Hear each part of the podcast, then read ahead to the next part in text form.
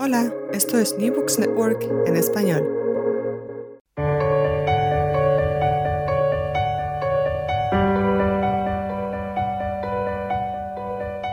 Todo comenzó ayer. Un podcast de la Asociación Española de Historia Económica.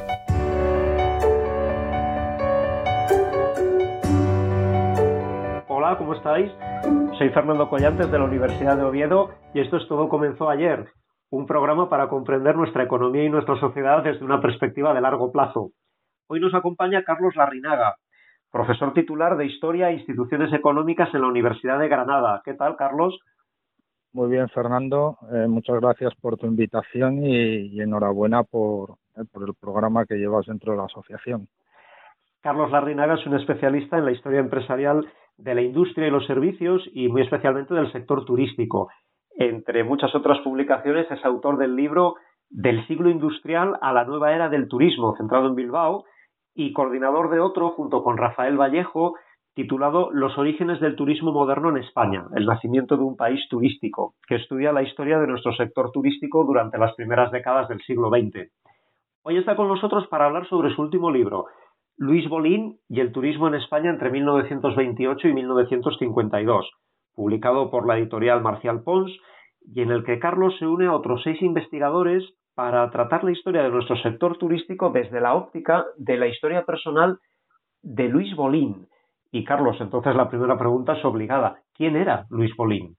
Bueno, pues Luis Bolín es, es un personaje fundamental ¿no? para, para lo que va a ser la historia del turismo, ¿eh? sobre todo en el, franquismo, pero no solo.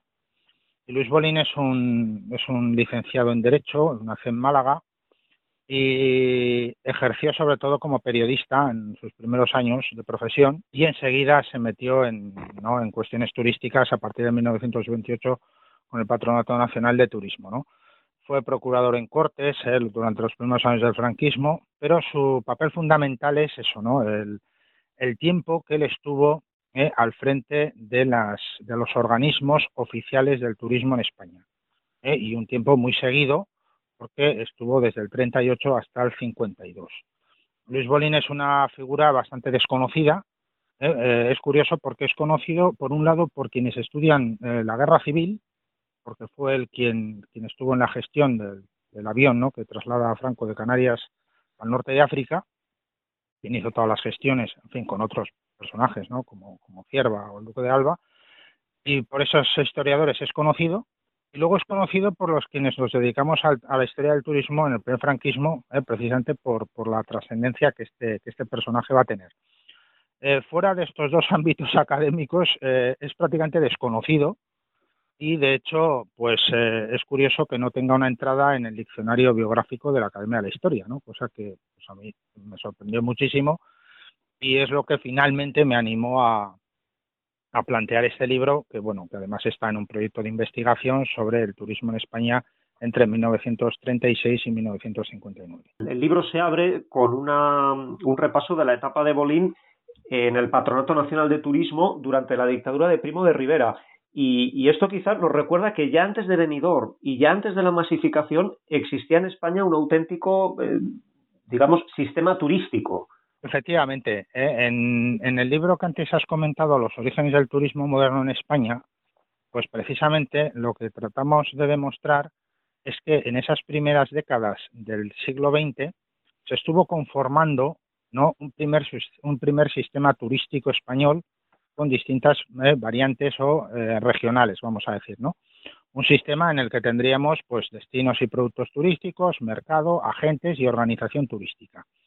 Entonces, bueno, dentro de lo que fue la administración, eh, en 1928 se crea el Patronato Nacional de Turismo y eh, Luis Bolín eh, entra como jefe de la subdelegación regional quinta que abarcaba Andalucía, Canarias y el norte de África. Y él estuvo allí entre 1928 y 1931. Es decir, que cuando ya se proclama la República, pues él, que además que, discrepaba enormemente ¿no? de, los planteamientos no, republicanos y sobre todo de la izquierda, ¿no? que en ese momento accede al poder, pues Luis, Luis Bolín vuelve a ejercer otra vez el periodismo ¿eh? y, de hecho pues, pues marcha a Londres, ¿no? porque su, su madre Bidwell era de origen inglés y él era bilingüe, hablaba perfectamente el castellano y el inglés, y entonces él vuelve otra vez a corresponsal del ABC en Londres durante estos años eh, republicanos, para luego volver otra vez ya en la guerra civil y ya hacerse cargo, como he dicho, otra vez de, eh, ahora ya sí, como, como jefe único de lo que va a ser eh, los organismos oficiales del turismo español. Porque comentas en el capítulo que tú escribes dentro de este libro que durante la guerra Franco pone a Bolín al frente del Servicio Nacional de Turismo y, y quizá la actividad más importante de Bolín durante esos años es la creación de las llamadas rutas de guerra en 1938. ¿En qué consistían las rutas de guerra? Efectivamente, son, unos itinerarios, son unos itinerarios turísticos organizados desde el Servicio Nacional de Turismo y eh, entonces lo que se vendía era un producto turístico, ¿no? Que consistía eso, en, visitar una serie de ciudades y también escenarios bélicos. ¿eh? Entonces, eh, inicialmente se programaron cuatro, el itinerario del norte, Andalucía, Madrid y Aragón. Pero bueno, al final, inicialmente se hizo el del norte, que comenzó en julio el año 38, con dos salidas, una al itinerario que salía de Endaya ¿no? para toda la corriente del flujo turístico de Francia, y otro el de Portugal, ¿eh? Eh, pensando un poco ¿no? en, la alianza, como dice eh, el propio Bolín y sobre todo Serrano Suñer, hablaba de nuestros hermanos portugueses. ¿no? Y luego se estableció en invierno, precisamente por las condiciones meteorológicas, el itinerario de Andalucía. Estos itinerarios se vendieron en el exterior, o sea, se hizo toda una campaña de propaganda, se organizó una expedición, vamos a decir, a los países emisores más importantes, Gran Bretaña, Francia, Alemania, y, y, luego otro viaje especial a Portugal, para precisamente vender estos itinerarios. Y estos itinerarios eran viajes intermediados, es decir, que tenía que intervenir una agencia de viajes uno, un, turista, un visitante, no podía comprar el cupón eh, eh, por su cuenta, sino que lo tenía que hacer a través de una agencia de viajes.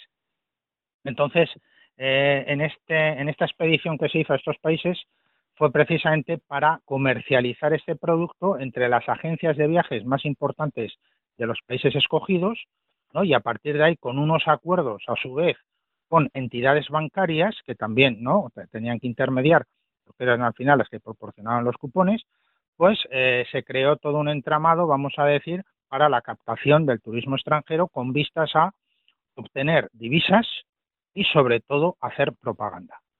¿eh? Esos son los dos, los dos objetivos fundamentales. ¿Y qué balance podemos hacer entonces de las rutas de guerra? ¿Fueron un éxito en, estos dos ámbitos que señalas, el, económico, el político?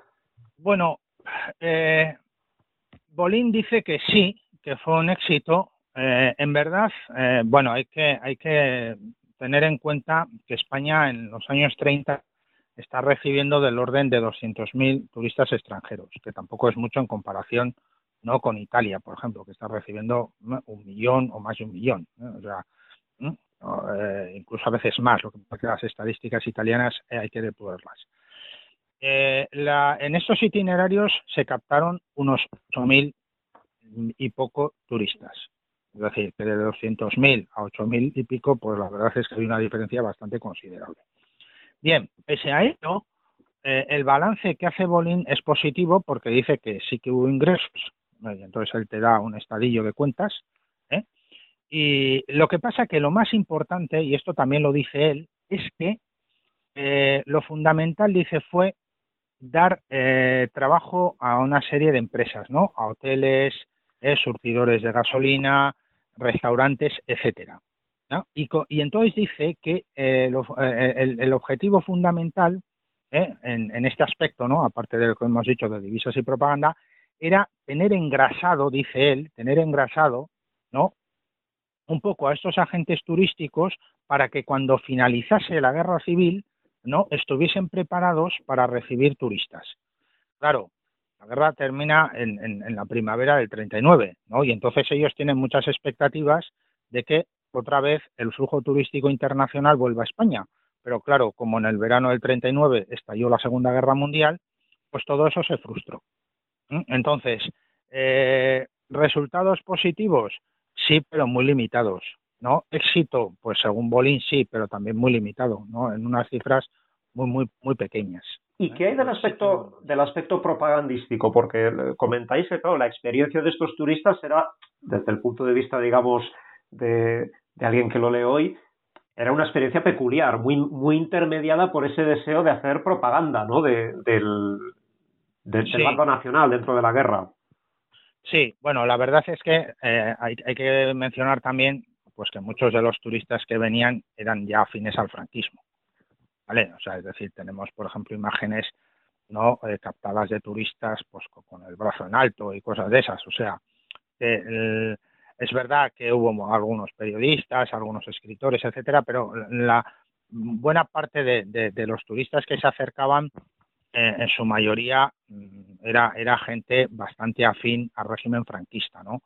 Con lo cual, mm, eh, la propaganda lo que venía a decir un poco es que en, las zonas liberadas, entre comillas, pues había de todo, ¿no? Eh, no había hambre, se había reorganizado la economía, en fin, ¿vale? Como que eh, frente a las zonas controladas por los republicanos, donde según la propaganda pues faltaba de todo, bueno, pues aquí, sin embargo, no, no solamente se había conseguido restaurar pues, pues, o restablecer la hotelería, los restaurantes, sino que encima se habían abastecido, etcétera, etcétera. Y, eso sí, encima a un precio bastante competitivo y bastante módico, ¿no? Porque tenemos una, una periodista británica pues que viene a decir que los precios eran muy baratos y que, y que por todo lo que te daban, ¿no? Pues que eran unos, unos, unos viajes pues realmente eh, pues, pues, pues muy atractivos en ese sentido, ¿no?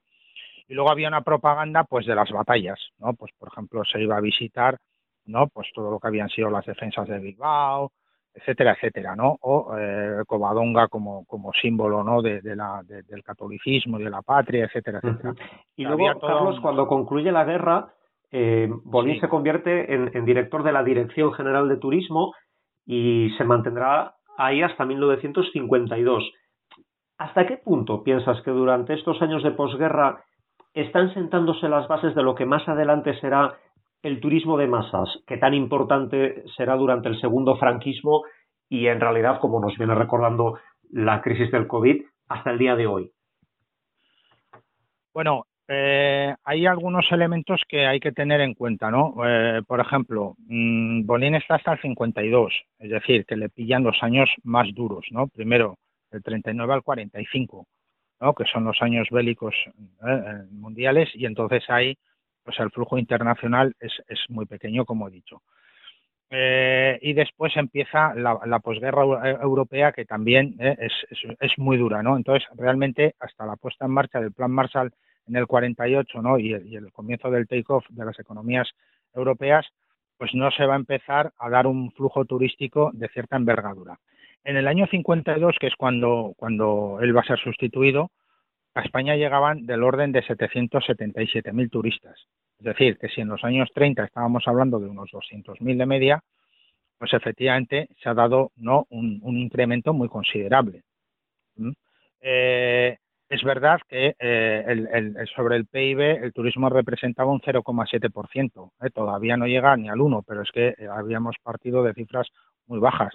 Pues, posiblemente de menos del 0,3, ¿no? con lo cual se había más que doblado sí se observa un aumento por los ingresos ¿no? Eh, por turismo exterior. Por ejemplo, eh, entre el 50 y el 54, justo en ese momento en que Bolín se va, básicamente el turismo representaba el 20% de las exportaciones y eh, prácticamente consiguió compensar en torno al 73% el déficit comercial. O sea que estamos en las puertas de lo que luego va a ser el turismo de masas. Carlos Larrinaga, profesor de la Universidad de Granada y coordinador del libro Luis Bolín y el turismo en España entre 1928 y 1952, publicado por la editorial Marcial Pons. Muchas gracias por estar con nosotros en el programa de hoy. Pues muchas gracias Fernando y, enhorabuena, como he dicho antes, por, por estos capítulos, ¿vale? Nosotros volveremos ya en septiembre. Lo haremos asociados a New Books Network, la plataforma de podcast académicos que después de tantos años de entrevistas en inglés está ahora a punto de arrancar su andadura en castellano.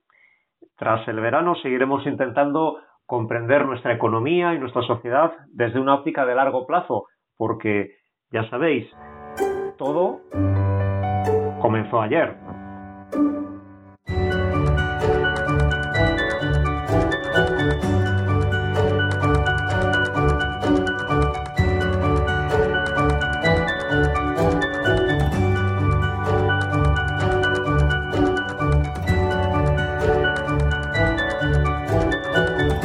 Gracias por escuchar New Books Network en español.